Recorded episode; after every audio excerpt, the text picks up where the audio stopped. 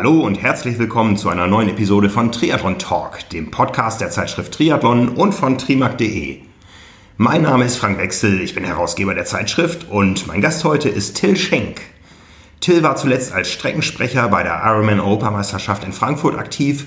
Ich war als Journalist dort und so konnten wir in unserem Gespräch ein wunderbares gemeinsames Resümee ziehen der ganzen Scharmützel, die sich da abgespielt haben. Wir sprechen aber auch über die Rennen in Rot und Klagenfurt. Es fallen Namen wie Sebastian Kienle, Andi Böcherer, natürlich Jan Frodeno und Patrick Lange.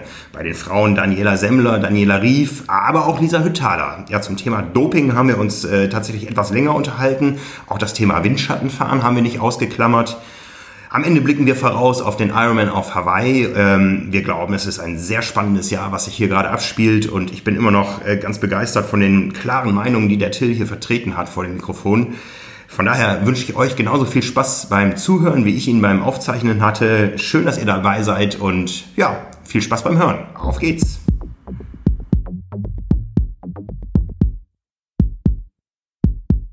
Diese Folge wird euch von Ryzen präsentiert, die neue Brand für Performance-Sportbekleidung. Momentan findet ihr Ryzen auf allen großen Triathlon-Messen in Europa. Kleiner Bonus für alle Podcast-Hörer. Wenn ihr eine Mail mit dem Betreff Triathlon Talk an info at ryzen.net schickt, erhaltet ihr einen Gutschein für einen Gratis-Kaffee an einem Ryzen-Stand oder im Flagship Store in Köln. Zusätzlich nehmt ihr so auch noch an der Verlosung von einem Myth Aerosleeve Race Suit oder einem der neuen Recharged Fuel Hoodies teil. Also schaut mal vorbei bei den Jungs und Mädels von Ryzen, entweder am Stand oder im Netz auf ryzen.net.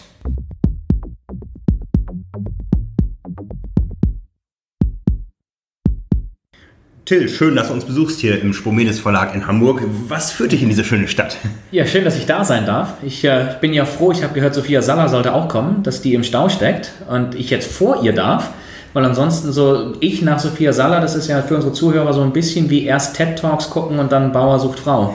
Also von daher bin ich froh, dass ich zuerst darf. Äh, Hamburg, äh, Hamburg kann man immer machen. Hamburg ist Triathlon Hauptstadt. Nee, ITU Wochenende, World Triathlon oder Hamburg Wasser World Triathlon steht an und ich darf das äh, Wochenende über Geschichten erzählen.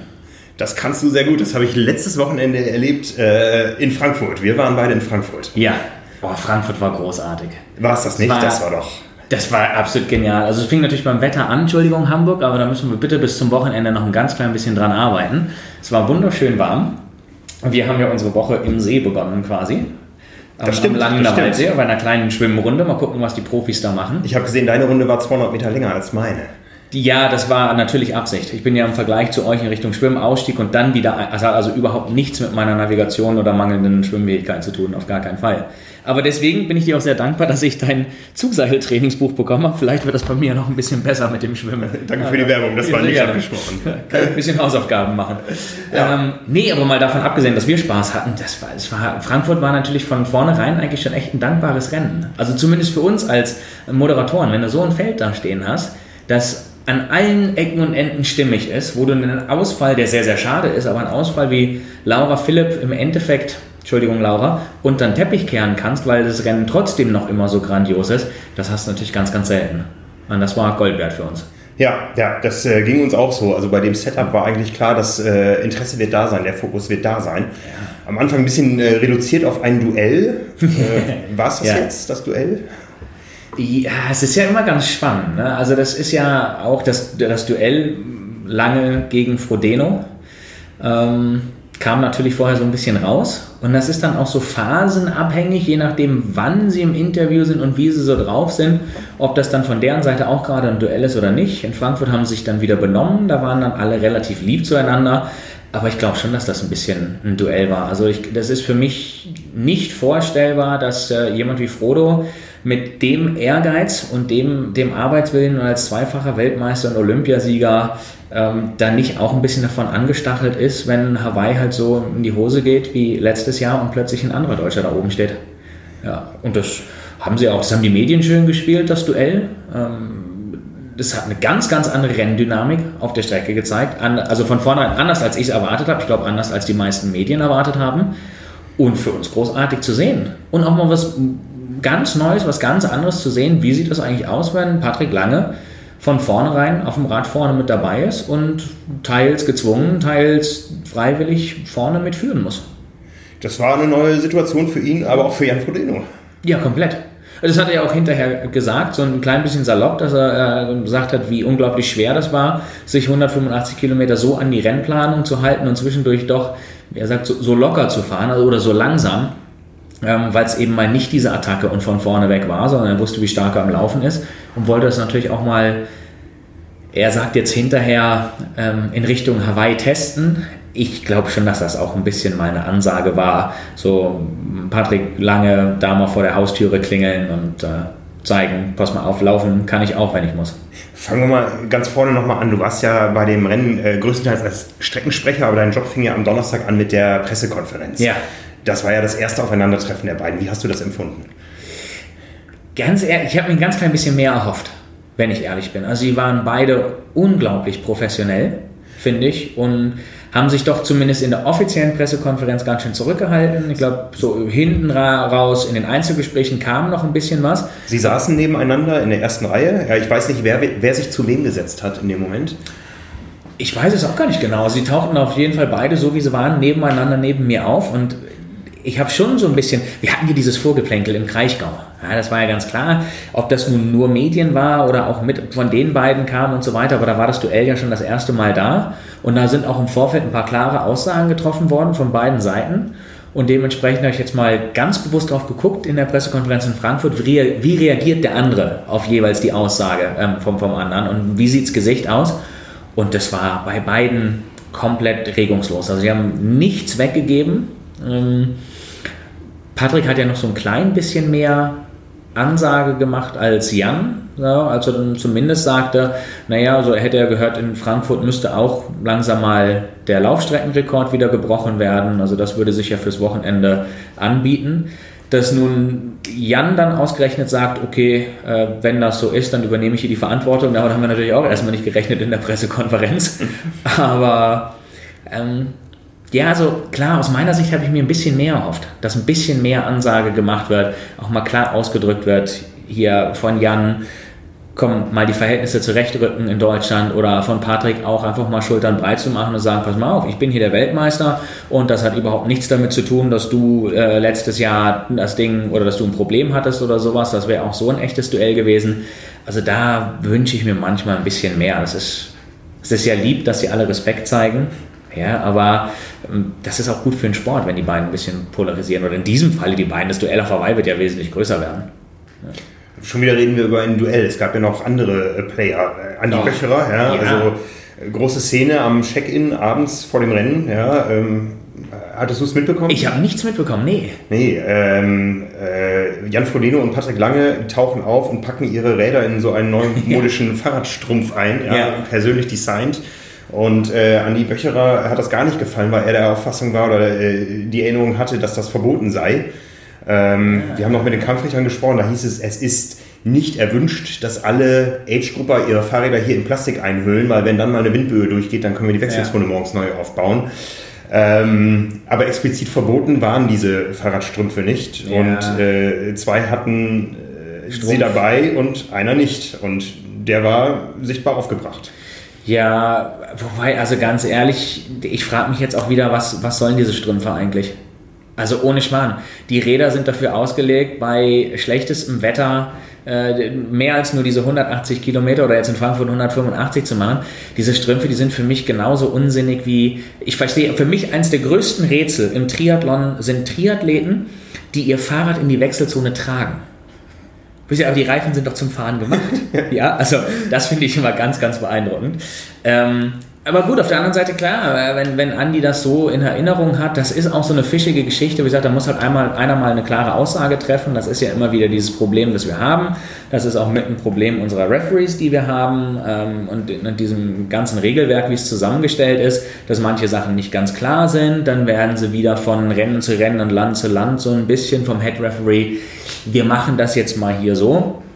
Und was ich bei den Strümpfen hatte, da diese, diese Fahrradkondome, war auch, sind nicht erwünscht, sie werden nicht ausgehändigt. Aber von Verboten wusste ich auch nichts. Nee. Aber ob ich jetzt darüber aufgebracht sein muss und daran Energie verschwenden, halte ich für Blödsinn. Also Andy ist auch die zwei Jahre vorher, drei Jahre vorher, auch ohne Fahrradstrumpf ein grandioses Rennen in Frankfurt gefahren. Ne?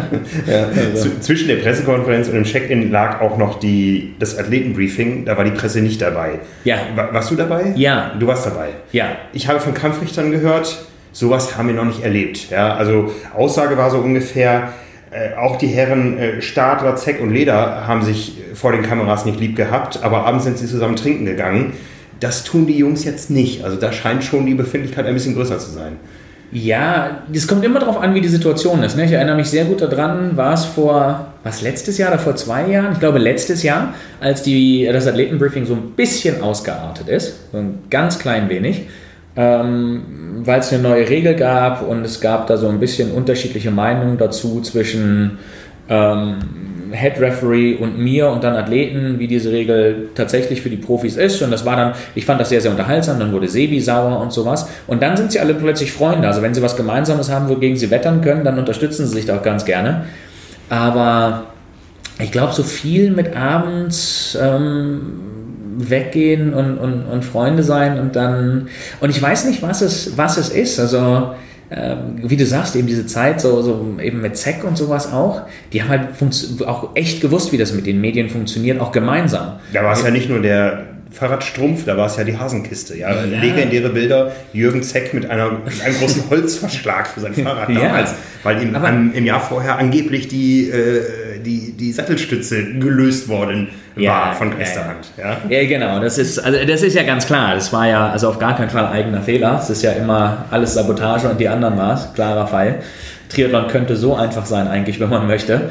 Ähm, nee, aber das ist ganz richtig, so dieses ob Liebhaben und dann vor der Kamera und sowas so was mir ein bisschen fehlt, ist das Bewusstsein dafür, wie man auch mal als Gruppe die Medien spielt. Ja, nutzt, nutzt das doch aus. Man kann doch auch vorne rum mal, funktioniert doch überall in der Welt so. Ob nun Hollywood oder sonst irgendwas, da wird dann vor der Kamera ein bisschen geschachert und hinterher abends gemeinsam im Biergarten. Ähm, wir hatten ja eine ganz schöne Phase, wo es eigentlich mehr so auf der freundschaftlichen Ebene alles war zwischen Sebi und Frodo. Das war super, das war großartig für den Sport, das hat den nach außen gebracht. Aber keine Ahnung, also ich fand jetzt das, das Pro-Briefing überhaupt nicht auffällig. Das war harmlos, da gab es zwei, drei sehr berechtigte Nachfragen und dann war das Ding gelaufen. Ja. ja, dann erinnere ich mich an die Aussage von Jan Frodeno, der total entsetzt äh, im Interview mit mir nach dem Rennen im Kraichgau sagte, dass die anderen Athleten es nicht mal nötig hatten, ihm vor dem Start die Hand zu geben. Jetzt war ich, äh, als der Startschuss fiel, draußen auf dem Boot, auf dem See. Du warst dichter dran. Hast du irgendwas beobachtet, als es losging? Nee, da müssten wir dann mal Herr Sportsfreund Töne fragen an dieser Stelle, den schönsten Sportmoderator Deutschlands, äh, wie, wie Nils Görke schon sagte. Der war direkt unten, der hat die Athletenvorstellung auch gemacht, der hat die Jungs gesehen ich war so ein bisschen weiter oben im Zelt, um einen Blick auf die Kanonen zu haben, ob das auch alles läuft für den Startschuss. Hab gar nichts unten so mitbekommen, aber ja, keine Ahnung. Also ganz ehrlich, es ist ja alles so schön und gut und mit, mit, diesen, mit den Befindlichkeiten und hier Hallo sagen, wir müssen alle lieb zueinander sein. Aber wenn jetzt einer dem anderen die Hand nicht schütteln möchte, dann ist das halt einfach so. Ja, die Jungs sind ja nun nicht zum Händchen halten da, sondern dass sie großen Sport bieten und ähm, für sich das auch als Beruf ausüben und, darauf, äh, ausüben und darauf sollen die sich konzentrieren. Ja, und damit ging es ja dann los mit dem Startschuss und ja. große Überraschung. Ja, Patrick Spitze. Lange schwimmt bei Jan Frodeno mit. Ja. Vorne schwimmt noch Josh Amberger weg, das war erwartbar. Das war absolut zu erwarten. Ich meine, wir ähm, haben vor dem Rennen noch drüber gesprochen. Wir, wir haben eigentlich erwartet, dass äh, Josh Amberger wegschwimmt mit äh, Jan Frodeno und den Kesselein. Genau. Aber Patrick war, Lange war dran. Also der, der, der Patrick Lange war dran und das hat er super gemacht. Nicht nur da am Start, sondern gerade beim ähm, Australian Exit, nach der ersten etwas kürzeren Schleife, da war es dann doch so, dass so 10, 12 Meter waren. Neben mir stand Sebi Kienle als Experte für ähm, HR und sagte schon, also sofort an die Regie rüber, wenn er das jetzt beim Landgang nicht schließt, dann schließt er das nie wieder im Wasser. Und Patrick hat das wohl genauso gesehen und hat da wirklich einen grandiosen Move gemacht. Und er hat die Lücke geschlossen am Landgang und war dann auch direkt dran und hat auch ganz klar Gesicht gezeigt. Ja, das ist, Patrick ist ja ein absoluter König, hinterher in Interviews einen auf harmlos zu machen. Ja, es ist ja alles, also wir sind alle zum Kuscheln hier und so weiter und, und gegenseitiger Respekt und der ganze Kram, jada, jada, jada. Aber du kannst mir nicht erzählen, dass wenn jemand diesen, diesen Landgang nicht nur schließt, sondern auch dann direkt mit den letzten Sprüngen durch äh, die nächsten beiden Jungs mit Nick Kestelein und Patrick äh, Nilsson durchbügelt, um an Jans Füßen direkt zu sein, dann an Jans Füßen aus dem Wasser kommt und auf den ersten 20 Metern so ein bisschen anfängt zu rumpeln und zu schubsen, damit er ähm, vor ihm den Hang hochrennt in, Wechsel, in die Wechselzone, dann nehme ich ihm das nicht ab, dass das nicht auch in einer gewissen Form Zeichen setzen war und zeigen, guck mal, ich bin hier. Ähm, was ich sehr fragwürdig finde, so ein bisschen bei diesen ganzen Dingern, ist äh, diese, diese Nicklichkeiten, die da stattfinden. Ne, sei es jetzt dieses äh, sich die Hände nicht schütteln oder habe ich nun auch vom einen oder anderen Profiathleten gehört in genau dieser Gruppe, dass dann ähm, diejenigen, die am, an Ayan dranhingen, wer auch immer an den Füßen war, äh, dann wieder ganz bewusst bei jedem Armzug auf die Füße gehauen hat und so weiter. Keine Ahnung. Ob das unbedingt sein muss, äh, weiß ich nicht. Ich, ich bin da mehr so ein Freund von diesen mentalen Spielchen. Die sind für alle unterhaltsamer. Ja, was ja weniger unterhaltsamer ist für viele, ist der, das, was sich danach spielt, der Rolling Start, der Age Cooper. Ja. Aber ich glaube, man muss sagen, äh, hat sich bewährt. Ja, wir brauchen gar nicht darüber zu diskutieren, dass der Rolling Start emotional und von den Bildern her sicherlich nicht so, äh, so spannend ist wie ein Massenstart. Das ist einfach so. Und davon abgesehen, dass ich langsam bin im Wasser, da fühle ich mich sehr, sehr wohl im Wasser, also auch mit Leuten um mich rum und kenne nun den Vergleich. Ähm, also mein Lieblingsrennen für mich selber ist ja Ironman Lanzarote, eines der wenigen verbliebenen Rennen, wo wir noch Massenstart haben. Da wird noch ordentlich geprügelt, da dann auch so richtig, weil nach 150 Metern erstmal die erste 90 Grad Linkskurve ist. Da ist dann richtig was los. Ähm, das hat schon was Episches, dieses Ding. Aber selbst für mich kann ich nur sagen, es ist halt wirklich dieses Ding. Es ist ja nicht nur das unabsichtliche getreten werden, sondern du hast es in diesen Massen viel, viel mehr als dieses unfaire Schwimmen. Also ich bin in Lanzarote dreimal absichtlich selber unter Wasser gezogen worden. So dieser Klassiker von bei mir in der Schulter festhalten, sich nach vorne ziehen, mich runterdrücken. Und das sind halt Sachen, die du weitestgehend mit diesem Rolling Start vermeidest. Und du erlaubst einfach Leuten, die sich nicht so, viel, äh, so wohlfühlen im Wasser, trotzdem ein großartiges Ironman-Rennen zu haben. Und von daher bin ich auf jeden Fall ein Befürworter vom Rolling Start. Ja. Das sind auch die Kampfrichter, mit denen ich danach gesprochen habe. Die haben nämlich auch ein sehr faires Radrennen in der Masse beobachtet. Ja. Es gab zwar viele Verwarnungen, aber es gab nicht diese Pulks, wie wir sie vor Jahren in Frankfurt erleben mussten. Das zum einen, ich habe jetzt hinterher in den sozialen Medien wieder gesehen, dann gab es wieder die ein oder andere Beschwerde über Windschattenfahren und sowas. Und für mich wirklich, also einer, einer der dümmsten Sprüche, Entschuldigung, aber den, den ich immer wieder höre im Altersklassen-Triathlon ist, ich konnte dem Pult gar nicht entkommen. Das ist völliger Schwachsinn. Ähm, ich habe unter anderem Rot mal gemacht und vor gar nicht allzu langer Zeit, und das ist ja nun auch eine schnelle Strecke mit nicht viel Klettern, wo die Pulks dann irgendwann zusammenkommen. Und wenn da ein Pulk vorbeigekommen ist, dann waren das 10 Sekunden am Oberlenker und dann, oh Wunder, sind die weg. Ja? Und genauso hatte ich es auch in Rennen, dass ich 20 Mann hinten dran habe und äh, dann einfach mal auf Lanzarote habe ich mal dann den Test gemacht in die Gegenwind, da bin ich mal in die Straßenmitte gefahren, zack, sind 20 Leute hinter mir in die Straßenmitte. Und so haben wir dann immer dieses Schlangenspiel gespielt. Das hat schon ganz viel auch mit Wollen zu tun. Ne? Ob man nun, also die, diese Rechtfertigung ist ja einfach, der andere hat gedraftet, deswegen habe ich das halt jetzt auch gemacht. Ähm, aber meiner Meinung nach geht das auch noch sehr, sehr gut mit weniger. Und das hat sich in Frankfurt durchaus gezeigt. Also Frankfurt ist ja auch eine Strecke, ist jetzt nicht eine der allerleichtesten, aber die schon auch Ecken und Möglichkeiten, zum, die zum Drafting einladen gibt. Und da habe ich eben auch viel gehört, dass das äh, sehr viel fairer gefahren wurde. Wir hatten aber auch 45 Marshalls draußen.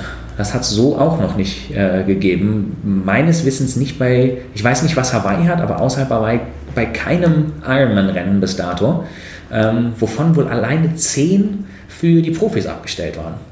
Also, und das hat sich ja bei den Profis auch gezeigt. Das war sehr, sehr spannend. Ich habe hinterher viel gelesen von Leuten von außerhalb, wie fair wohl zum Großteil des Profirennen vorne abgelaufen sei.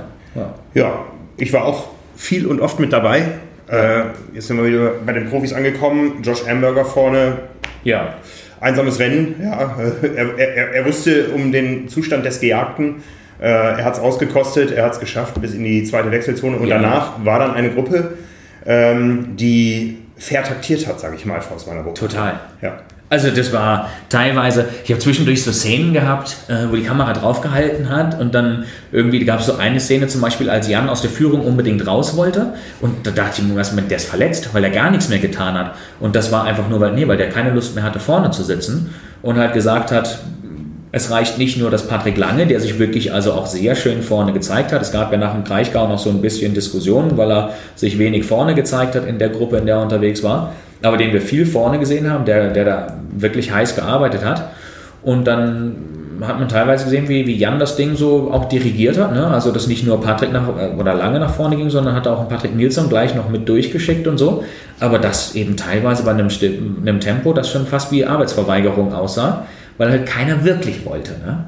Das wussten die, die natürlich auch. Also im Endeffekt, äh, in der Gruppe, in der du Patrick Lange hast, ist es klar, dass kein anderer wirklich Arbeit auf dem Rad vorne machen möchte. Also wissen, also wenn wir irgendwo noch eine Chance eigentlich beim Laufen haben möchten, dann müssen wir die bestmöglichen Beine haben. Ja, ja, wohl wahr.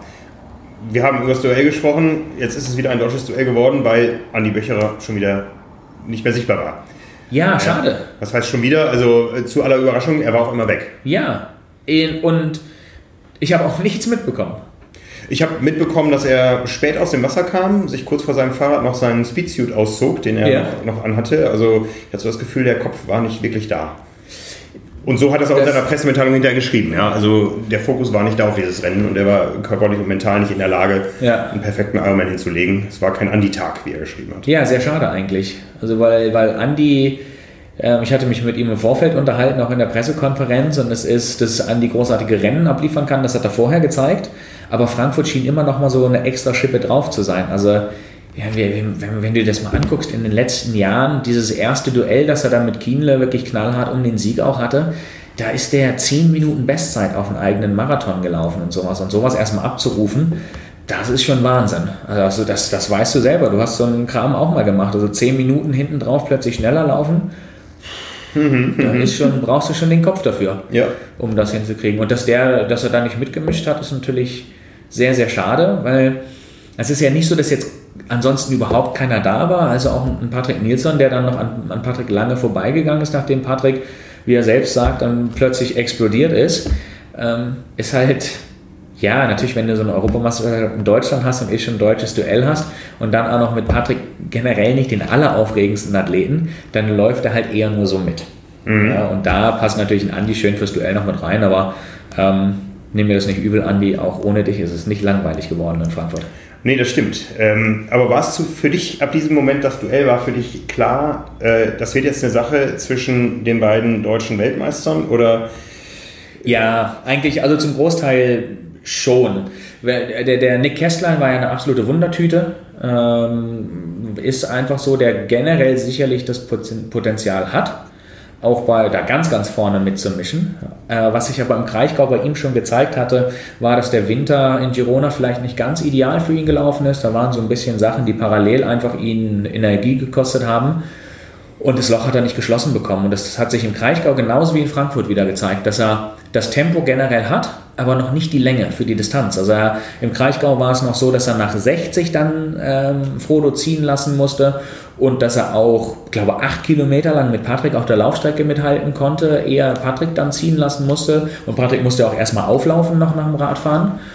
Und dann war es ja wirklich, ich glaube, irgendwie so drei, vier Kilometer vom Ziel, dass Patrick weggegangen ist. Und in Frankfurt hast du gesehen, hat er generell zwar aufgeholt, aber da musste er dann bei Kilometer um bei 140, 150 ziehen lassen und ist dann auch lange das Tempo gelaufen auf der Laufstrecke, eigentlich auch so noch länger als, als, als Patrick, als er dann ein bisschen hochgegangen ist, hat Nick sogar leicht aufgeholt, aber dann ist auch bei ihm hinten wieder das Gas ausgegangen. Von daher, das habe ich schon geahnt, dass er da nicht so ganz ranreichen würde. Und äh, Patrick Nilsson ja, den kannst du nie wegrechnen, aber der hatte nun mal eine grottenschlechte Saison bis dahin. Und von daher war schon eigentlich, wenn alles normal läuft, klar, es wird Frodo gegen Lange oder Lange gegen Frodo. Ja. Sind wir nur bei den Männern gewesen. Jan Frodeno hat nachher äh, nach dem Rennen zu mir gesagt, äh, er hat sich auf dem Rad mal umgeschaut und hat Angst, dass Daniela kommt. Ja, berechtigterweise.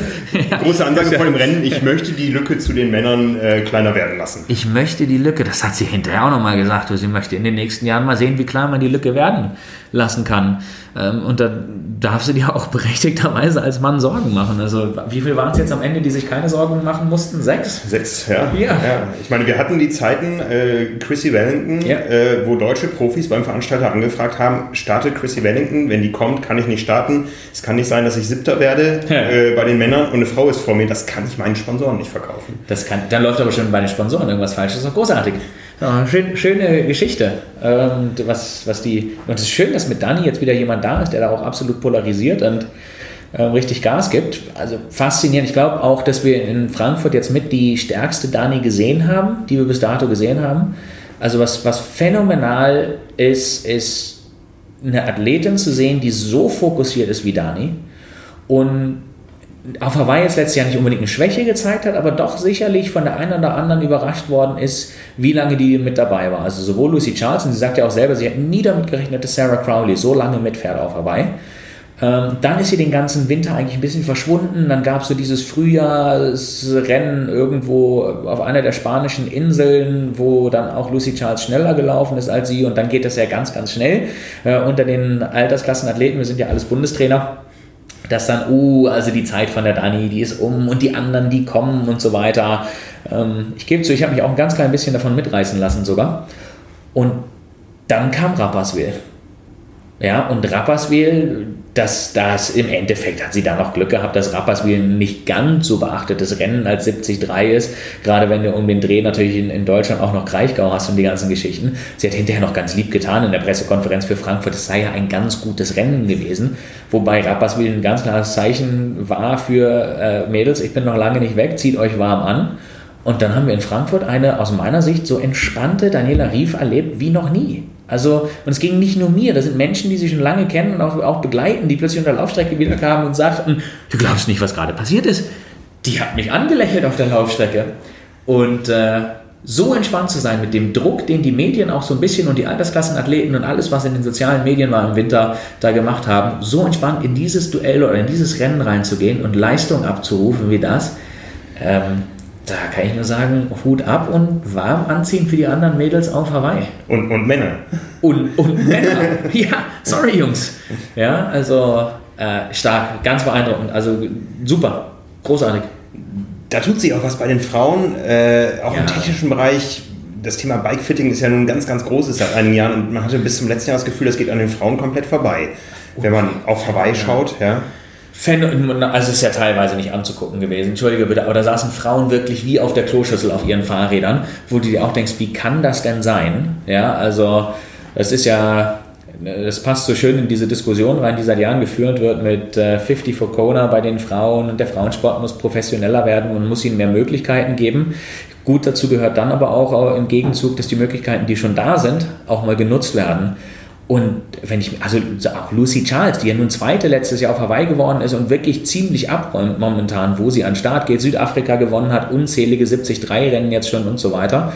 Ähm, als ich die das erste Jahr gesehen habe als, als Profi, das war ein absolutes Grauen. Das ist für mich unfassbar gewesen, wie man so Rad fahren kann. Und da wurde dann auch so ohne Nachfragen akzeptiert. Die hat sich auf dem Rad nicht wohlgefühlt, aber das war ja ein ehemaliger Radprofi, der sie gefittet hat. So. Und deswegen ist das ja auch in Ordnung. Und da fasse ich mir schon an den Kopf, wie, wie ich so die Möglichkeiten sausen lassen kann. Das ist eine Sache, die zieht sich aber genauso bei den Männern mit rein. Ja, so sicherlich bei den Frauen teilweise noch auffälliger, aber wir haben ja nun auch aus deutscher Sicht so Helden der Nacht im Triathlon, die ähm, aus, ich finde aber Zweiteiler irgendwie hübscher an mir, dann gerne die Watt verschenken und im Zweiteiler an Start gehen, anstatt in einem äh, aerodynamischen Einteiler, wo ja die Tests bei den, in den meisten Fällen ganz klare Aussagen treffen, wo ich auch sage, Kinder, es ist, es ist halt Triathlon, ist im Profisport einfach kein Hobby mehr. Ja, das, klar, ist ein, das ist ein Beruf, da kann man richtig Kohle mitmachen mittlerweile. Ähm, nicht nur durch den Erfolg, sondern wenn du da noch Persönlichkeit hast, kannst du wirklich richtig Geld mitmachen. Und dazu gehört dann auch einfach mal Hausaufgaben machen. Und wenn ich dann höre von, von Profis, dass sie eine Partnerschaft mit einem Felgenhersteller eingehen, der einen eigenen Windtunnel hat und dann aber sagen, für den Test, der mit angeboten wird, den brauche ich nicht, weil das ist schon alles in Ordnung so. Ich fühle mich ja wohl auf meinem Rad, kann ich nur sagen, freiwillig auf einen Windtunneltest verzichten, ist einfach dumm. Verlassen wir einmal kurz die Bühne Frankfurt und blicken eine Woche weiter in die Vergangenheit zur anderen Dani, äh, Dani Semmler. Die hat nämlich genau diese Hausaufgaben oh, gemacht. Großes Kino. Ja, ganz, ganz großes Kino. Die, es war ja so ein bisschen also bei Dani hat einiges an Wechsel, glaube ich, stattgefunden. Dani hatte ja kein leichtes Jahr äh, im letzten Jahr. Hawaii gesundheitlich schon wirklich nicht gut gelaufen. Da ähm, bin ich froh, dass das alles gut gegangen ist im Nachhinein, ja, auf jeden Fall. Und auch davor war ja schon so ein bisschen, weil Dani auch schon immer eine Athletin war, die, Dani ist halt ein lieber Mensch, die tritt auch lieb auf, die haut eigentlich nicht auf die Tonne. Ähm, und deswegen war es auch mit Sponsoren teilweise ein, ganz, ein bisschen schwieriger für sie, trotz des, des Sieges erst auf Mallorca. Hamburg war, glaube ich, schon mal ein guter, guter Punkt für sie, ein guter Wendepunkt in dem ganzen Bereich. Du, und dann ist sie aus dem Winter gekommen und hat, hat ihre Hausaufgaben gemacht. Also relativ still den, den Trainer gewechselt. Ähm, das ist lange an mir vorbeigegangen selbst, dass das, dass das passiert ist. Das scheint sicherlich Früchte getragen zu haben. Ähm, da darf man nicht vernachlässigen, was der Coach vorher geschafft hat, aber das ist ganz normal, dass dann, wenn neue Akzente gesetzt werden, natürlich äh, viel, wenn eine gute Basis vorhanden ist, nochmal ähm, feinjustiert werden kann und dann Bikefitting dazu und alles, was gehört hat und sich dann so zu präsentieren, wie sie es getan hat. Ich dachte im Vorfeld von Rot noch so hoch. Das ist, äh, was macht sie denn da so mit Ansagen nach dem deutschen Rekord? Ich glaube, das ist auch so ein bisschen nicht nur auf ihrem Mist gewachsen. Also es war sehr Dani Semmler äh, untypisch, solche Aussagen zu treffen. Aber dann zu liefern und in der Manier zu liefern, wie sie geliefert hat ganz, ganz großer Sport. Also für mich äh, bis dato eigentlich mit die beste Leistung, die ich so, oder die schönste Leistung, die ich so gesehen habe in diesem Jahr. Ja. Es gab im, also an dem Wochenende zwei deutsche Damen, die einfach mal wirklich äh, die, wie würden wir Herren bei uns sagen, die Eier in die Hand genommen haben und ganz, ganz großes Kino gezeigt haben, weil unter Dani untergegangen ist äh, sicherlich Marien Hufe ein ganz klein bisschen die ja in Klagenfurt parallel ganz großartig auf der Laufstrecke gesagt hat bei Lisa Hüttaler, so, ich setze mich mal jetzt 10 Kilometer vorher ab und attackiere mal und ziehe das Ding dann auch knallhart durch. Und Lisa Hüttaler ist ja in den letzten Jahren doch auch sehr zügig beim Laufen unterwegs gewesen. Also von daher beide deutschen Damen an dem Wochenende großes Kino, da habe ich gefeiert. Jetzt hast du lange nach, genannt, wollen wir dieses Fass jetzt aufmachen? Bin ich voll dabei. Bist du ja, voll dabei? da bin ich sowas von unpolitisch. Ja. Also äh, Lisa Hüttaler. Lisa Hüttaler. Ja, ähm, braucht man gar nicht im Kreis drum herum zu reden. Äh, das ist, also Doping generell finde ich schon mal scheiße, weil es ist einfach es ist ja nicht nur, was man sich selber antut, sondern es ist einfach auch respektlos, eine Frechheit gegenüber den anderen Athleten. Das ist eine Sache, die mich generell ein bisschen stört in dem Sport, ähm, das zu sehen, gerade unter den Profis, wo manchmal so ein bisschen mehr Anstand schön wäre. Das ist nicht nur Doping, dazu gehört das Drafting, dazu gehört so ein Blödsinn, das habe ich jetzt mehrfach bei Rennen erlebt, wenn man mal jemanden kennt, ähm, an der Security oder sowas dann plötzlich morgens eine Begleitperson mit in die Wechselzone schleppen und sich dadurch einen Vorteil äh, verschaffen gegenüber anderen Athleten und sowas. Ähm, das ist einfach doof. Gerade wenn man das dann hinterher nicht einsehen will. Ja, im, im Kraichgau haben wir einen Fall gehabt. Ähm, ich sage, es war ungeschickt, aber das haben die dann auch hinterher sehr nett eingesehen und es ist auch gut gelöst, wirklich dafür für Frankfurt. Aber diese Respektlosigkeit, und da gehört einfach das Thema Doping dazu und da ist einfach eine Hüttaler natürlich ganz vorne mit dabei. Und es ist für mich auch unverständlich, warum Lisa nicht, nicht dauerhaft gesperrt ist. Weil ich weiß, wir haben dieses ganze Konzept von ne, Gerichtsentscheidungen und sowas und, und diese Arbeitsgrundlage, die man nicht nehmen darf und den ganzen Kram. Das ist ja alles schön und gut. Nur Lisa Hüttaler hat sich im Fall dieses ganzen Dopingfalls mit dem Versuch, zu, das Labor zu bestechen und so weiter, in meinen Augen kriminell verhalten. Und das ist ja auch die Ausrede, weshalb man im Radsportbereich Lance Armstrong lebenslang gesperrt hat und alle anderen nicht. Da, ist die, da zählt plötzlich die Ausrede, er hätte sich ja auch kriminell verhalten und deswegen kann man das machen. Weil am Ende des Tages, auch wenn der, auch wenn der Lance es professioneller gemacht hat, hat er auch nur gedopt, in Anführungsstrichen, wie alle anderen auch. Also warum kann ich den dauerhaft sperren, die anderen nicht? Warum kann ich einen Lance dauerhaft sperren, wenn er sich kriminell verhält und Lisa Hüttaler nicht? Und da bin ich einfach kein, kein Freund von. Und wer sich so dumm hinterher in der Öffentlichkeit präsentiert, wie die, ähm, das ist, es gibt ja unterschiedliche Wege damit umzugehen. Ich habe in Girona unten ja David Miller zum Beispiel als Radfahrer leben der sehr offen mit seinem Doping umgeht, der seine eigene Radklamotte ja nun auch Chapter 3 danach benennt, dass es das dritte, dritte Kapitel in seinem Leben ist, also Profisport, dann das zweite war das Doping und alles, was da drum kam. Und äh, dann wirklich jetzt sagt, okay, ein neues Chapter und auch in seinen Büchern ganz offen damit umgeht. Das war die Zeit, er ist da mitgegangen, das war dumm. Ähm, aber wenn ich mich einfach hinterher hinstelle, ich meine, die, die, die Lisa hat Aussagen getroffen wie, A hat sie versprochen, öffentlich, dass sie nie wieder in den Profisport zurückkommt, weil sie ja weiß, man kann nicht an der Spitze sein ohne Doping. Wenn dem tatsächlich so ist, dann frage ich mich, wie ist sie denn jetzt an der Spitze? Ja, ich sage nicht, dass sie gedopt hat. Ich frage mich nur, wenn das die Aussage, wenn sie es weiß, dass es ohne nicht geht, dann ist es äh, sicherlich keine, kein gutes Auftreten, kein schlaues Auftreten, jetzt wieder ganz vorne mit dabei zu sein.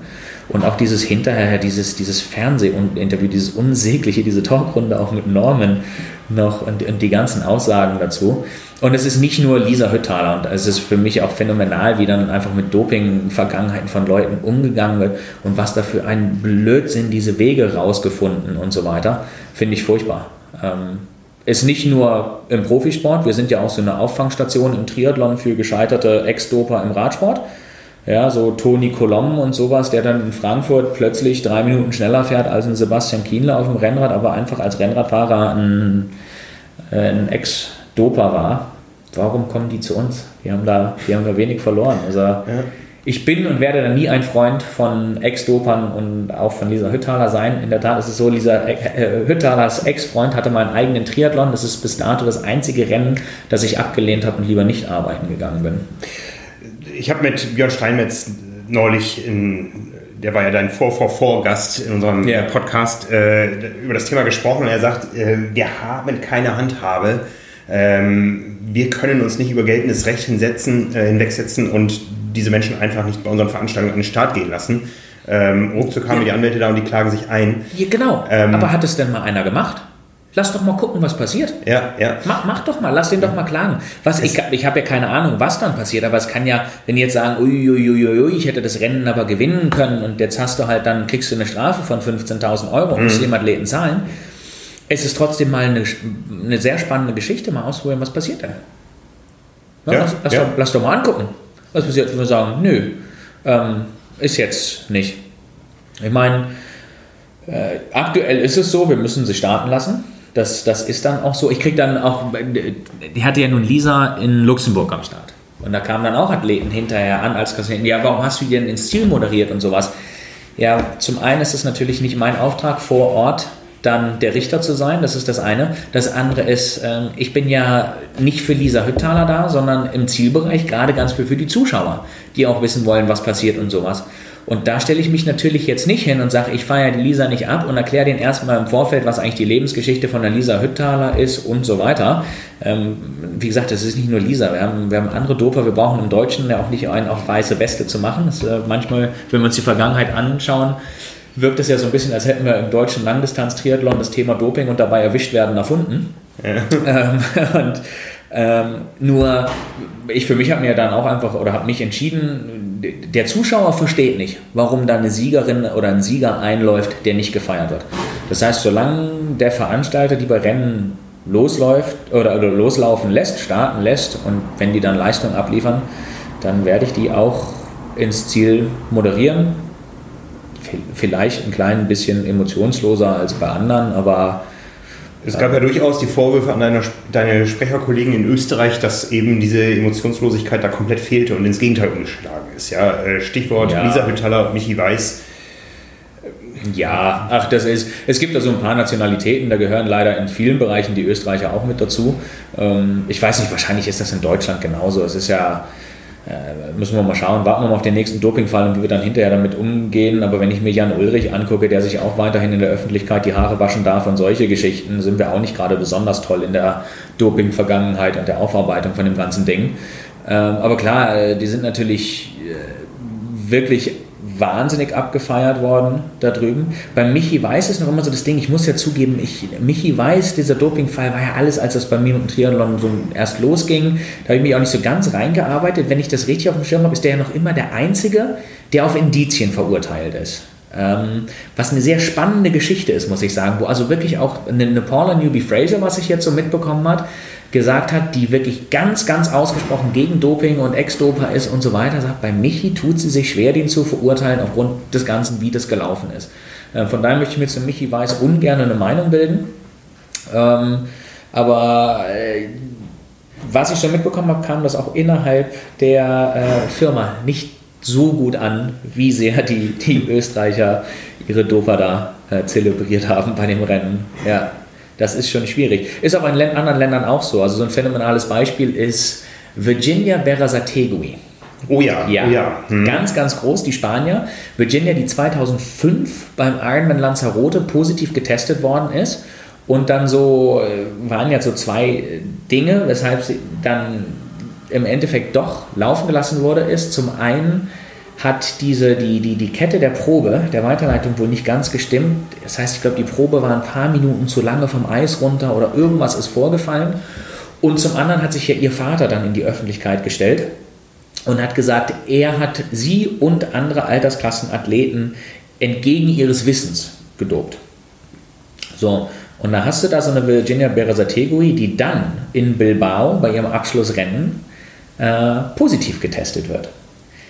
Auf die B-Probe verzichtet, eine Pressekonferenz abgibt. Also ihr Vater ist damals gesperrt worden für zehn Jahre oder so als Trainer, war dann aber spannenderweise in äh, Bilbao, in der Heimatstadt, der Mitorganisator von dem Rennen, das das letzte für Virginia war. Dann wird Virginia getestet, verzichtet auf die B-Probe, geht in die Öffentlichkeit und gibt unter Tränen diese, dieses Interview oder diese Pressekonferenz, dass sie ja eigentlich also immer so eine faire Athletin war und deswegen will sie die B-Probe nicht haben und sie hätte ja nie was Falsches gemacht, wo ich sage, also außer jetzt zum Beispiel den positiven Test 2005. Und dann verschwindet die, wird für zwei Jahre gesperrt, hat ihre Karriere beendet und kommt dann wieder und geht wieder als Profi an den Start. Und dann stellt sich eine Saleta Castro als spanische Athletin hin und sagt, es ist nicht in Ordnung, dass die wieder an den Start gehen darf. Und das kannst du dir nicht vorstellen, wie sehr dann von der spanischen Öffentlichkeit Saleta Castro die Hucke voll bekommen hat, selber als Spanierin, wie sie dann auf der armen Virginia Berazategui so rumhacken könnte. Ja, und das ist also, das ist echt stark. Wenn du, wenn du einmal Heldenstatus hast, kannst du ja. echt vergeigen, habe ich das Gefühl. War die nicht damals auch mit einem deutschen Ex-Radprofi zusammen? Ja, ja. das ist äh, Zufall. Ja. Reiner, ja. reiner Zufall. Reiner Zufall. Ja. Also, ja, ja spannend, spannendes Thema, sicherlich total polarisierendes Thema. Ähm, auf jeden Fall, ich habe mich da neulich auch mit meinem Moderationskollegen Paul Kay drüber unterhalten, der ja auch ganz, ganz viel in, in Europa unterwegs ist und eben dann auch immer wieder Ex-Doper mit am Start hat, der das ganz ähnlich sieht. Fan ist er davon natürlich auch nicht, ähm, aber für uns ist halt der Auftrag, wir sind mit für den Zuschauer da, also zumindest werden sie mal rein moderiert. Ja, aber wir müssen glaube ich auch schon festhalten, das Thema ist in Deutschland glaube ich viel, viel heißer, als es das in anderen Ländern ist. Wenn man so mit.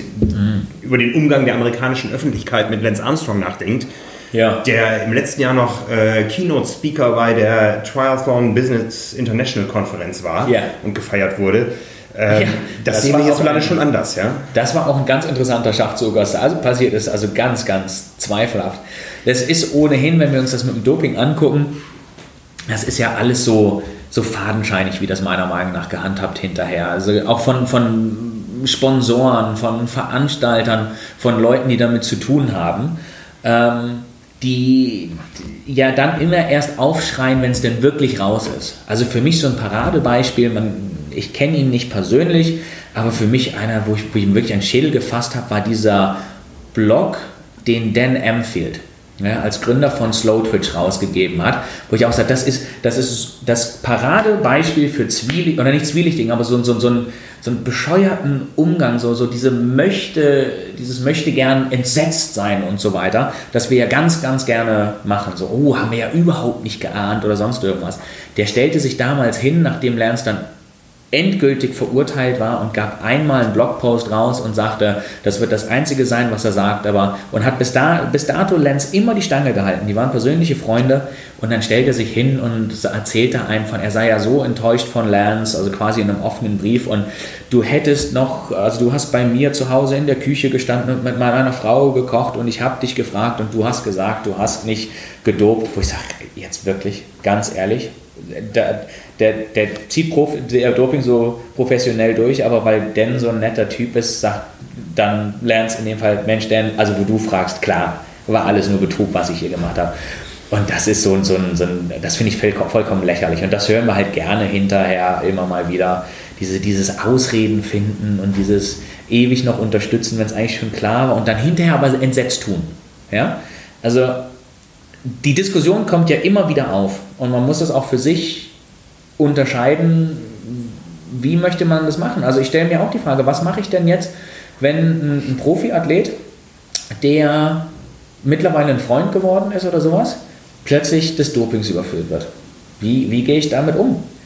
Keine Ahnung, muss ich gucken in der Situation, aber da gibt es natürlich jetzt wieder ganz, ganz viele, die sagen, ja, also Freundschaft beendet, mit dem darfst du nie wieder reden und solche Geschichten. Ähm, ich weiß es nicht. Ich sehe es eigentlich ein bisschen anders, weil das eine ist der Profiathlet, das andere ist in dem Fall ein Freund. Ich habe das Beispiel ganz konkret im Altersklassenbereich, ähm, wo es in Dänemark drei Brüder gab, die viel Aufmerksamkeit bekommen haben. Drei Brüder, alle zur gleichen Zeit für Hawaii qualifiziert und so weiter. Und bei denen ich auch zu Silvester eingeladen war und so weiter. Und einer ist dann des Dopings überführt worden. Ja? Und dann, weil das ein paar Leute mitbekommen haben, dass ich die kenne und dann auch bei denen zu Silvester war, habe ich so unsehende Nachrichten bekommen wie, ich müsste ein öffentliches Statement abgeben, dass ich mich von denen distanziere und so weiter. Wo ich sage, nee, also ich sage dem das auch ins Gesicht, dass das scheiße ist, was er da gemacht hat. Aber wenn ich jetzt bei seinen Brüdern wieder zu Silvester eingeladen werde, lehne ich nicht ab, weil der dritte Bruder auch da ist.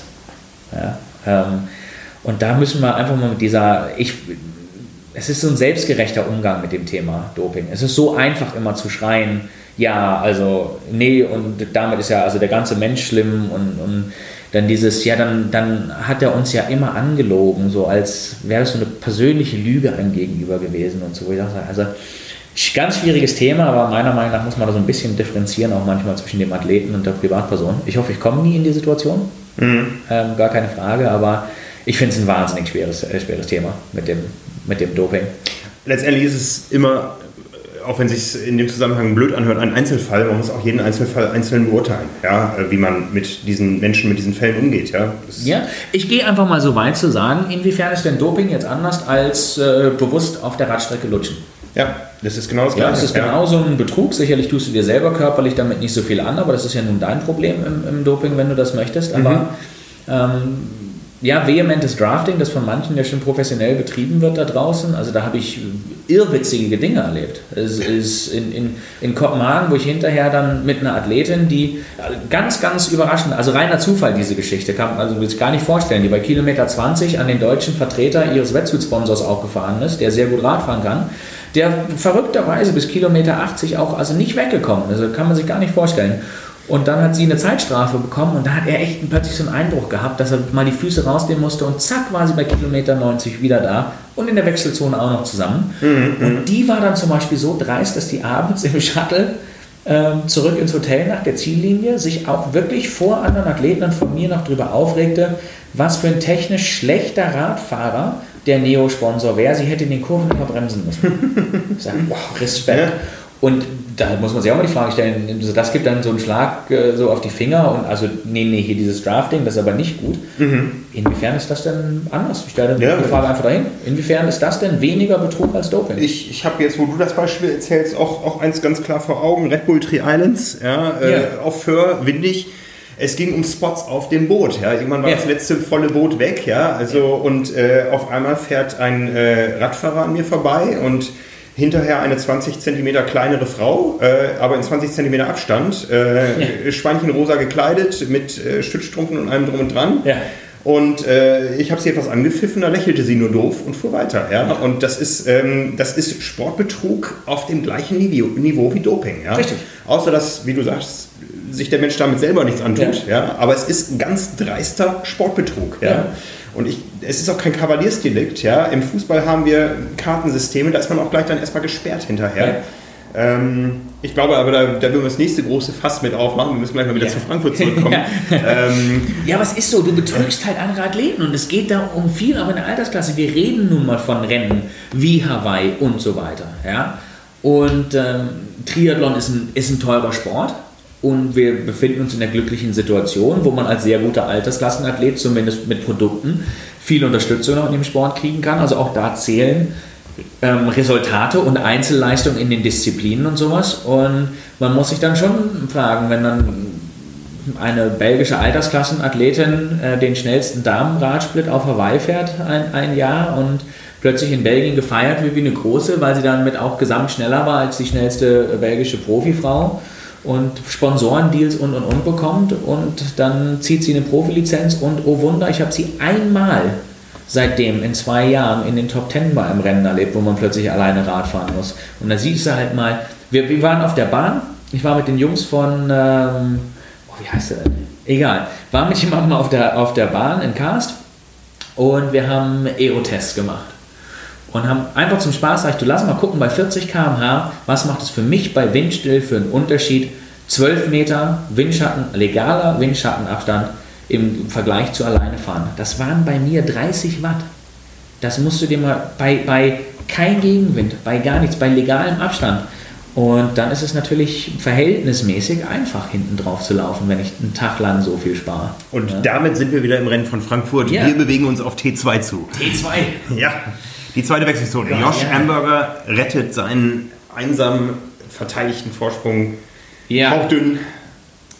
Ja, gut. Dass, dass Josh, wenn er, wenn er, der, der ist hinten auf der Radstrecke, hat er ordentlich Zeit dann plötzlich eingebüßt das hast du gesehen, da ging es plötzlich steil bergab. Es waren ja zwischendurch fast fünf Minuten, die er hatte. Ja. Das war dann tatsächlich so ganz langsam ein Bereich, wo ich sage, an einem normalen Tag, wenn er noch ein bisschen mehr hätte rausfahren können, wäre zumindest was fürs Podium mit drin gewesen. Aber es war ihm vorher schon klar, ich mit, mich mit ihm auch unterhalten, wenn es richtig gut läuft, dann läuft er eine 250. Und dass, dass er damit keinen Blumentopf gewinnt, wenn er nicht einen großen Abstand in die Wechselzone 2 hat, das ist klar. Wenn du hinten dran vier Typen in der direkten Verfolgung hast, die generell auf jeden Fall in der Lage sind, 240 zu laufen, wenn sie gezwungen werden. Auch da halten wir nochmal fest, für mich sah es legal aus, was passiert ist in der Gruppe. Das sah ja. für mich auch im Kraichgau legal aus, auch wenn wir alle wissen, dass äh, auch ein an fünfter Stelle fahrender Athlet immer noch legal draftet. Ja, also du sagst, der ja. Vorteil ist da, das wissen ja. wir alle, aber ähm, wir haben dieses Regelwerk, was einen gewissen Abstand vorschreibt. 20 Meter Minimum wäre wünschenswert, nicht überall umsetzbar. Ja. ähm, also, also alles glaub, clean bis in die zweite Wechselzone. Ich glaube absolut. Mein also Statement ich, ich, äh, gerade, gerade bei den Männern vorne. Ich glaube, es ist das fairste Radfahren, das wir eigentlich in Frankfurt möglicherweise gesehen haben. Nicht nur zwischen den Profis, sondern es gab ja hinter den Kulissen schon so ein bisschen Aufschrei nach dem Kraichgau, so, oh, der führende Mann, der hatte aber zu viele Vorteile durchs, äh, äh, durch die Motorräder vorne und dann ging es aber von anderen wieder in die andere Richtung, oh, in der Gruppe hinten, da wurde ja also auch nicht ganz fair gefahren und so weiter. Es wird ja immer hinterher ein bisschen getrommelt und so weiter. Mhm. Keine Ahnung, ich kriege ja immer auch nur Auszüge selber mit. In Frankfurt auch mit diesen vielen Live-Bildern und sowas, ich glaube, es ist vorne von der Presse her ähm, noch nie so fair gefahren worden. Auch Führungsfahrzeuge und sowas, die so weit weg waren, dass also auch wirklich vorne noch gearbeitet werden musste, wer vorne war. Also dieser berühmte Vorteil, erster aufs Rad, hat einen, hat einen großen Vorteil durch die Medien und sowas, äh, war nicht gegeben. Davon abgesehen, dass die Führung andauernd gewechselt hat. Ja. Oder nicht die, nicht die Führung, sondern es ist ja klar, Josh war vorne weg, aber die, für diese Gruppe war ja klar, dass die Medien, die Medien sich interessieren. Auf jeden Fall. Aber ich, auch ich gehöre ja dazu. Ja. Genau. Ich, ich bin ja auf dem Motorrad dabei. Ja. Ich bin seit zig Jahren auf Hawaii dabei. Ähm, ich bin in Frankfurt jetzt dabei gewesen, ich war die letzten Jahre in Rot dabei. Wir wissen schon, was wir tun. Ja. Ja, ähm, wir wollen diese Fotos. Die Athleten brauchen äh, sich abgebildet. Ähm, die äh, Öffentlichkeit möcht, möchte es sehen. Wir wissen aber auch, welche Verantwortung wir haben. Ja? ja. Ähm, einerseits gegenüber den anderen Fotografen, andererseits gegenüber den Athleten und drittens vor allen Dingen dem fairen Sport gegenüber. Natürlich mag es sein, dass wir mal zwei Sekunden ähm, einen leichten Draft erzeugen, den erzeugen wir eine Minute später beim anderen Athleten. Genau. Also, du, also das ist ja ohnehin, das äh, zieht sich seit Jahren durch. Wir leben ja in so einer Beschwerdegesellschaft. Ja, es ist ja äh, gerade anscheinend die Leute vor dem Livestream, die schreien besonders gerne. Also auch auf Rügen habe ich letztes Jahr schon so jemanden gehabt, naja, es sind ja tolle äh, Übertragungen und sowas, aber super, wie unfair ihr das Rennen macht, weil das Motorrad sitzt ja quasi da auf dem Fahrradfahrer drauf, weil es ein, ein Close-up war, wo ich sage, moderne Welt kann man sich nicht vorstellen. Kurz vor Rügen wurde tatsächlich an der Kamera ein Zoom erfunden. Ja, also das heißt ja nicht, dass ihr auch jetzt immer gerade so Lenker an Lenker da unterwegs wart. Oder auch hier der, der, wie heißt der denn? Der Kollege vom ARD, der auf dem Fahrrad unterwegs war draußen, der dann auch gepostet hat, hier so auf Facebook doppelter Arbeitsnachweis, ganz, ganz lieber Kollege. Und dann ging unten drunter die Diskussion los, ähm, weil er in der einen Hand das Mikro hatte und in der anderen Hand äh, den Lenker, in welche Gefahr er Jan Frodeno gebracht hätte. Weil wenn da jetzt ein Zuschauer auf die Strecke gefallen wäre, er wäre ins Taumeln gekommen und dann hätte er Jan Frodeno abgeräumt, dann muss man euch auch vielleicht mal einfach lassen, dass ihr den Job seit ein paar Jahren macht und auch eine Idee dafür habt, was ihr macht und vor allem, dass ihr euch eurer Verantwortung den Athleten gegenüber bewusst seid. Ähm, auf jeden Fall. Und dazu gehört dieses Drafting-Thema genauso. Und das hast du gesehen in Frankfurt. Ich meine, die Kameras haben ja andauernd drauf gehalten. Wir hatten ja die Live-Bilder und das war, das war fair. Das war auch von den Athleten fair. Es wurde schön durchgewechselt. Und das war natürlich eine coole Geschichte, dann in T2 rein wirklich mal zu sehen. Alles klar, hier hat mehr oder weniger jeder gleich viel Arbeit abgeliefert. Jetzt gucken wir uns mal an, wer wie laufen kann. Ja? Das ist ein bisschen schade, dass, also ich habe erwartet, dass das Laufen bei Patrick ein bisschen anders aussehen wird als bei anderen Rennen, dadurch, dass er eben von vornherein mit drin war und es sind sicherlich 1, 2, 3 Minuten, die das dann doch nochmal Unterschied macht, wenn du nochmal etwas müdere Beine hast, wenn du aufs Laufen gehst. Ich hätte das Duell sehr gerne bis zum Ende gesehen, weil Patrick ja selber sagt, er hat zwar am Anfang immer so zwei Sekunden pro Kilometer verloren, war aber in seinem Gameplan und wir wissen, Patricks Stärke ist die zweite Hälfte im Marathon und dann, als er aufdrehen wollte, war halt leider der Akku leer. Ähm, das ist ein bisschen schade. Es wäre natürlich ein Traum gewesen, wirklich dieses Duell Schulter an Schulter zu sehen. Auch weil äh, das ist ja schön und gut, dass wir jetzt äh, einen neuen Laufstreckenrekord von Jan Frodeno gesehen haben, 2,39,06. Das ist phänomenal. Aber meiner Meinung nach weder bei ihm noch bei Patrick das Ende. Ja, klar tut das weh und, und klar sind die fertig im Ziel. Aber wir haben halt wieder nicht gesehen, dass sie sich gegenseitig mal in die Bereiche gezwungen haben, weil beide top da waren, um zu sehen, wo können wir wirklich hinlaufen. Ja, ich meine, wir haben diese Laufzeit, ich glaube, Mark Allen ähm, war es ja lange, lange, oder von wem hat Patrick jetzt den Laufrekord geklaut? Auf? Von Mark Allen. Ja, nur das waren andere Duelle. Ja, also Dave Scott, Mark Allen, das war halt richtig, richtig, und zwar über Jahre hinweg, und die haben sich wirklich gezwungen, auch mal ans absolute Limit auf der Laufstrecke zu gehen. Und ähm, da wirklich mal an den Punkt zu kommen, wo du, wo du an den Punkt kommst auf der Laufstrecke bei den wirklichen Laufgranaten, das möchte ich einfach nochmal sehen. Dass es wirklich darum geht, jetzt auch alles zu riskieren. Wir hatten so eine wunderschöne Chance ja zwischen äh, McCormack und Andy Relat vor ein paar Jahren, als Andy dann leider sich entschieden hat, äh, ein zweiter Platz und doch was trinken ist besser, als einen ersten riskieren zu und zu explodieren. Ähm, also auch da ging das nicht bis ganz zum Ende durch.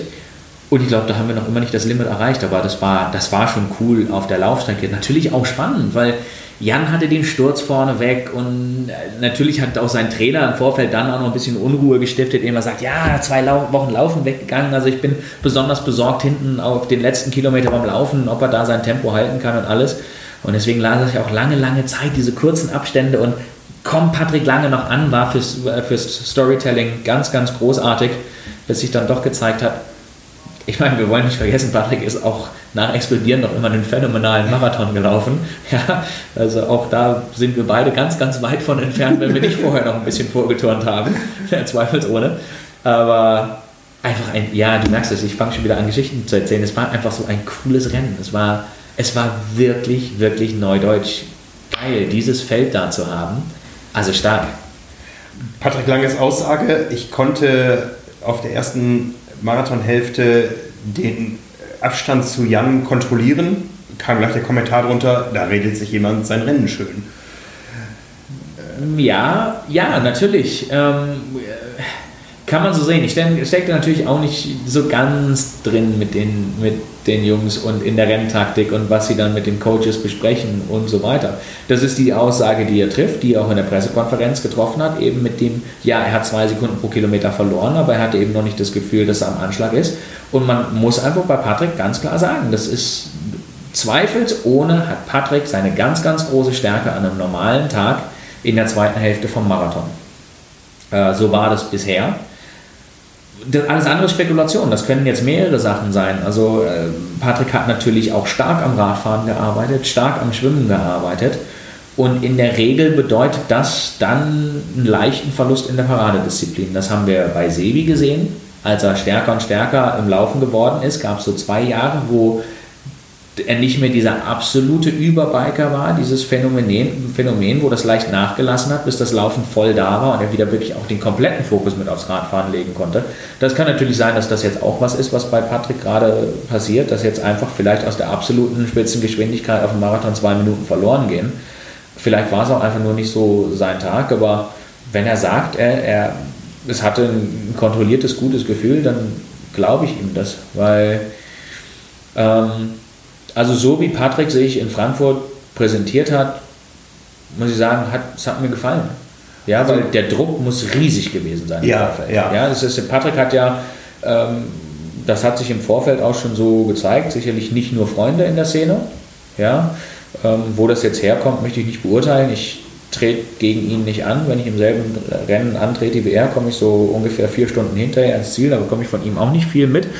Also von daher will ich mir da kein Urteil bilden. Aber mit, mit dem Druck und dann als Weltmeister und dann mit den Aussagen, die er im Vorfeld getroffen hat, also ist natürlich ein Ding, das äh, weiß nicht, ob das von, von Patrick alleine kommt oder aus dem Management, so wirklich dieses, dieses Einfordern so ein bisschen der Weltmeisterbehandlung, äh, was teilweise so ein bisschen jetzt zum Vorschein kommt. Ähm, da baut man sich auch selber mit Druck auf. Und ich finde, den hat er ziemlich gut gehandelt in Frankfurt. Ja, ich denke auch. Ich habe vor dem Rennen in Kraichgau, genauso wie vor dem Rennen in Frankfurt gesagt, dieses Rennen wird einen Gewinner haben und ganz viele Verlierer. Ja.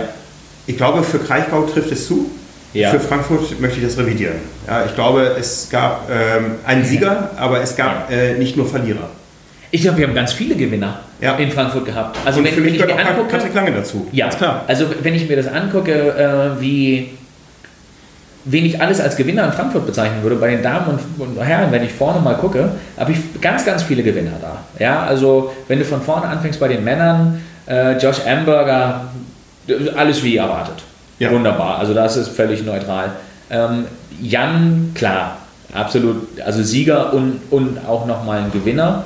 Ähm, auch weil er natürlich wieder bewiesen hat, dass er ein absolut mentales Monster ist, weil auch der hat sich im Vorfeld Druck aufgebaut und hat ein paar Ansagen getroffen und hat geliefert, so wie wir das bisher von ihm kennen. Ähm, Patrick auf jeden Fall ein, Gewinner für mich in Frankfurt. Absolut. Also absolut. Ich, ich bin ja, mir wird es ab und zu ein bisschen vorgeworfen, ähm, dass ich irgendwie parteiisch wäre oder sowas, weil ich manchmal polarisierende Aussagen treffe. Und das hat überhaupt nichts mit parteiisch zu tun, sondern wenn ich gefragt werde, wie geht der Renntipp aus oder sowas, dann hast du immer die, diese, diese offensichtlichen Antworten und ich möchte halt immer gerne mal was riskieren. Also habe ich gesagt, pass auf, für Frankfurt ist mein Tipp, dass äh, Patrick unter dem Druck hochgeht. So, ähm, das hat viel mehr mit Polarisieren zu tun, als dass ich das wirklich unbedingt von ihm erwarte. Und äh, er ist ganz klar nicht hochgegangen. Ja, dieser Tag auf der Laufstrecke, das kann einfach passieren. So, das gibt's mal und bis dahin hat er ein, ein grandioses Rennen gezeigt, ganz Über allen Erwartungen bis dahin. Über allen Erwartungen mhm. bis, bis dahin. Er hat das taktisch stark gemacht. Er hat ähm, jegliche Kritiker äh, einfach mal auf den, auf den Pott gestellt und gezeigt, hier bin ich, ich fahre vorne. Sogar durchaus in Situationen, wo er noch nicht mal von den anderen Jungs genötigt wurde, vorne zu fahren, sondern wirklich, der hat der ist seiner Rolle als Weltmeister gerecht geworden. Der hat Initiative und Verantwortung für dieses Rennen mit übernommen und hat abgeliefert. Und da braucht man sich dann auch, mal, auch nicht zu schämen, wenn man dann am Ende als Dritter ins Ziel kommt. Ähm, also sicher auf jeden Fall einer, der, der, der mit ein großer Gewinner für mich ist und der gezeigt hat, ähm, diese Unkenrufe von, naja, Hawaii, Eintagsfliege und so weiter, schauen wir mal.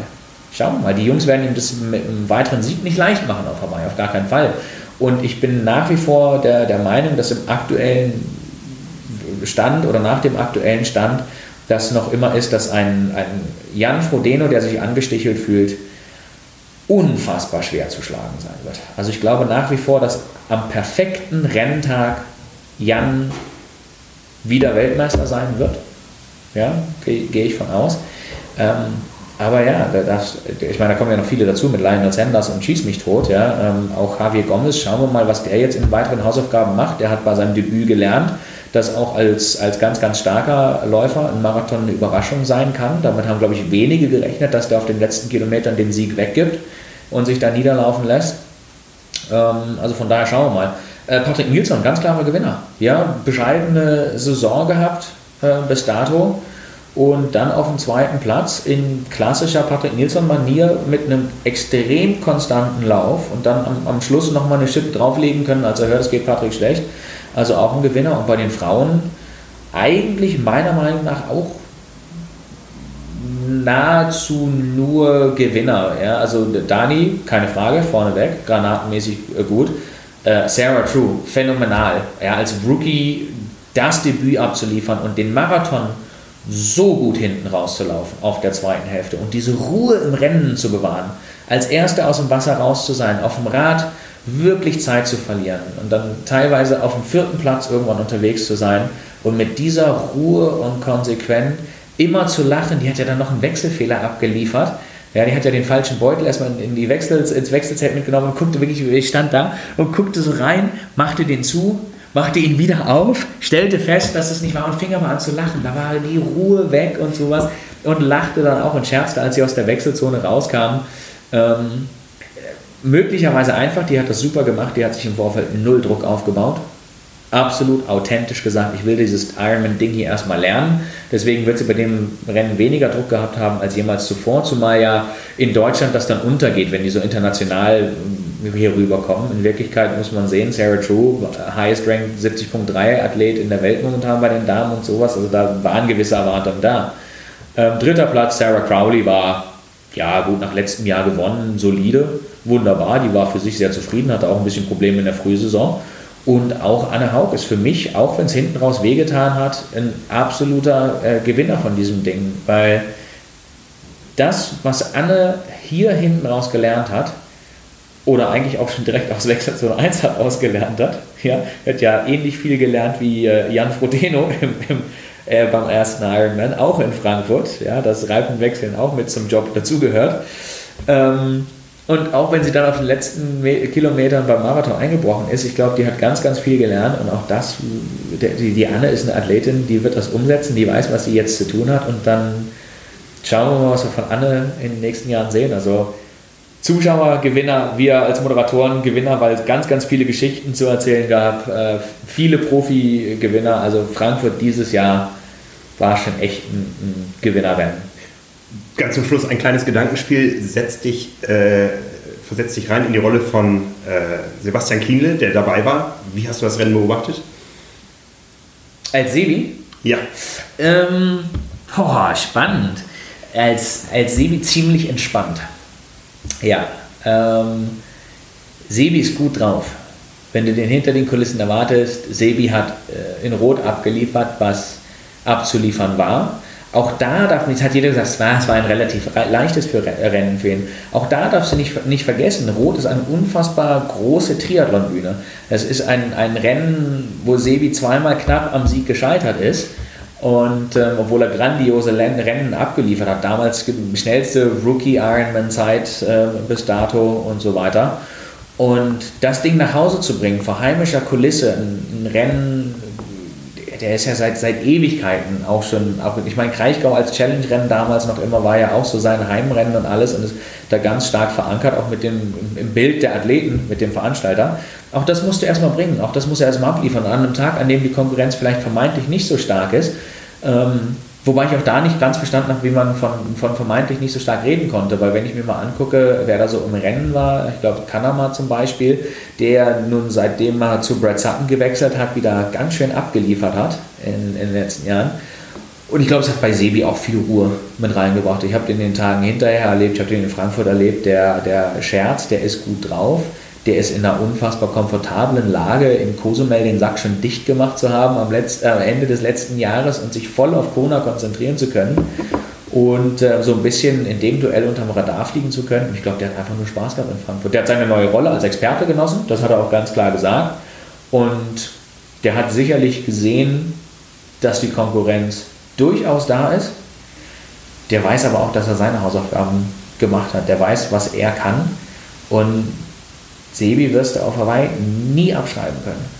Nie. Und ich glaube auch, auch beim Laufen nicht hinten raus. Also der wird den nächsten Schritt gemacht haben, was bedeutet, ähm, 2,39 wird das zwei, neue 2,43 auf Hawaii werden.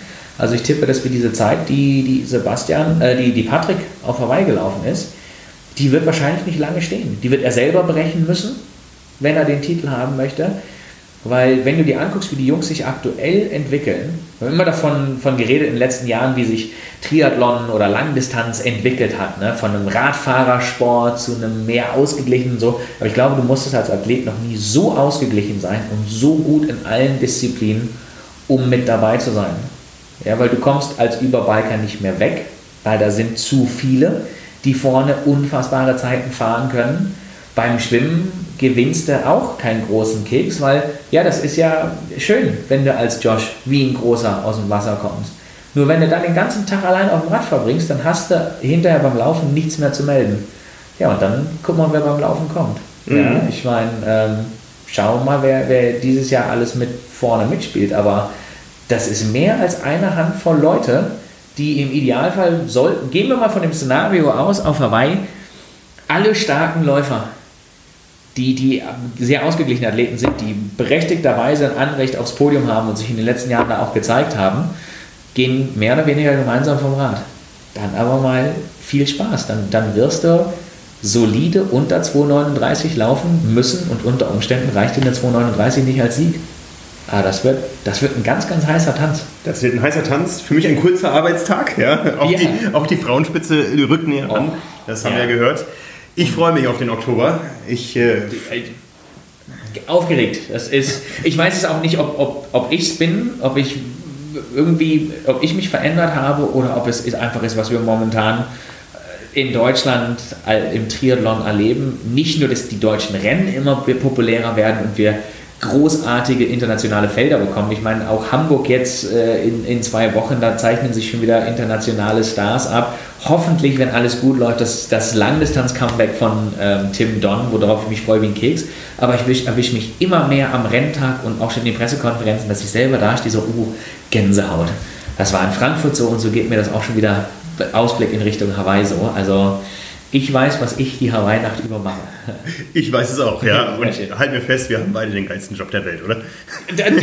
Das ist unfassbar. Ich, ich werde dafür bezahlt, dass ich durch die Weltreise Geschichten erzähle und unfassbar tolle Menschen kennenlerne. Also wir müssen vielleicht irgendwas, das ist ein eigener Podcast für sich, herausfinden, ob du den geileren Job hast oder nicht. Aber das dauert jetzt zu lange. Genau, ich danke dir für die Geschichten, die du heute erzählt hast, Till Schenk. Es hat super Spaß gemacht und äh, ja, ich freue mich. Wir, wir, müssen unbedingt den Podcast wiederholen. Auf wir haben Fall. so viele Themen, die wir aufreißen können. So viel zu Schön, dass ich dabei sein durfte und äh, für alle, die jetzt tatsächlich noch immer zuhören, ich wünsche euch ganz, ganz viel Spaß im Laufe der Saison und sagt Hallo auf dem Zielteppich, wenn ihr mich seht. Genau. Die Athleten sagen Hallo, du sagst, you are an Ironman oder was auch immer. Das, pass auf, jetzt machen wir das einmal öffentlich, weil ich immer wieder gefragt werde, warum sagst du nicht zweieinhalbtausend, dreitausend Mal der Finishline You are an Ironman? Das ist ganz einfach, weil ihr dann keine Zuschauer mehr auf der Tribüne sitzen habt, weil ihr alle irgendwann blutende Ohren haben und weg wollen. Wer das hört und wer hören möchte, You are an Ironman, das wissen all meine Kollegen, wenn ihr ankommt und entweder auf uns zeigt, wenn ihr den Teppich hochlauft, oder auf euer Athletenarmband. Einfach drauf tippen mit dem Finger, auch sicherstellen, dass wir sehen. Dann wissen wir, ihr wollt auf jeden Fall das You are an Ironman haben und dann bekommt ihr es auch definitiv. Ich werde es ausprobieren am Samstag bei der Sprintdistanz. Ich zähle auf dich, Till. Ja, sehr, äh, das, sehr schön. Da haue ich einfach mal raus, ist ja alles eine Firma jetzt. Ja. alles klar, Till, ich danke dir. Danke dir. Ja, vielen Dank, dass ihr bei Triathlon Talk mit dabei wart. Wenn euch das Format gefallen hat, dann abonniert uns gerne, das würde uns sehr freuen. Und wenn ihr Kommentare habt, Feedback, Fragen oder Ideen, dann schreibt uns einfach bei Facebook, Instagram oder per Mail. Und ansonsten würden wir uns freuen, wenn ihr auch bei der nächsten Ausgabe von Triathlon Talk wieder reinhört.